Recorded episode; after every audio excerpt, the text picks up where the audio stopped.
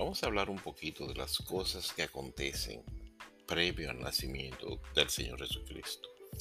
Un escritor, uno de los escritores de los libros sinópticos, específicamente de Lucas, él organizó eh, un trabajo académico y él eh,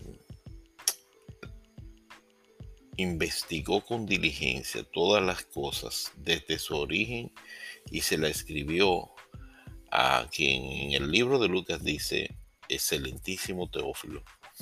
¿Para qué? Para que conozcas bien la verdad de las cosas en las cuales has sido instruido.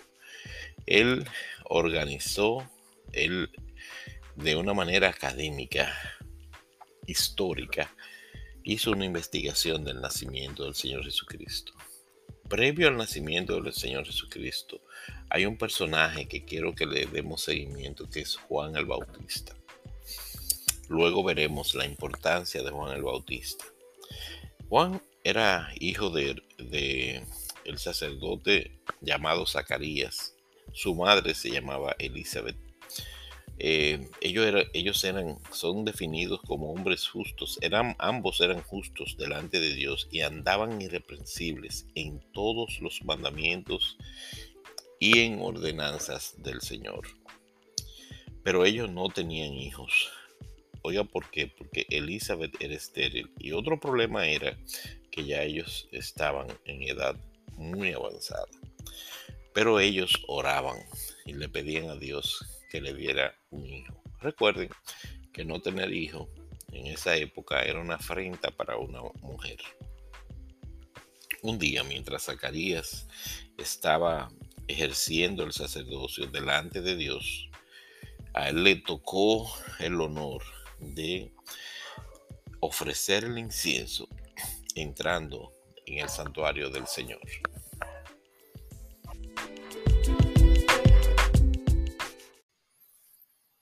Mientras Zacarías se encuentra eh, presentando el incienso, afuera toda la multitud del pueblo estaba orando a esa hora. Y se le apareció un ángel del Señor puesto en pie a la derecha del altar del incienso. Ustedes se imaginan la impresión, dice la palabra, que Zacarías se, se turbó al verle y le sobrecogió temor. El ángel tuvo que calmar a Zacarías y le dijo, no temas. Y oigan lo que, lo que le dice, porque tu oración ha sido oída y tu mujer Elizabeth te dará a luz un hijo y llamará su nombre Juan. Oigan, todo esto se da en medio de la solemnidad sacerdotal. Eh, recuerden que los sacerdotes cuando entraban a este lugar llevaban atado un cinto, porque nadie podía entrar excepto la persona que estaba ofreciendo el incienso. Y eh, el, vestido del sacerdote tenía campanas. Y, lo que se hacía era cuando duraba mucho dentro del, altar, era que, que, tenía que sonar la campana para que la gente supiera que él estaba vivo, y, no fuera que la presencia de Dios eh, matara a un sacerdote que entrara indignamente a ofrecer el incienso. Imagínense entonces eh, esto, Zacarías ahí adentro, que un ángel se le aparece, eh, el ángel tiene que calmarlo y decirle, no temas, tu oración ha sido oída y tu mujer Elizabeth te va a dar a luz un hijo y tú le vas a poner por nombre Juan.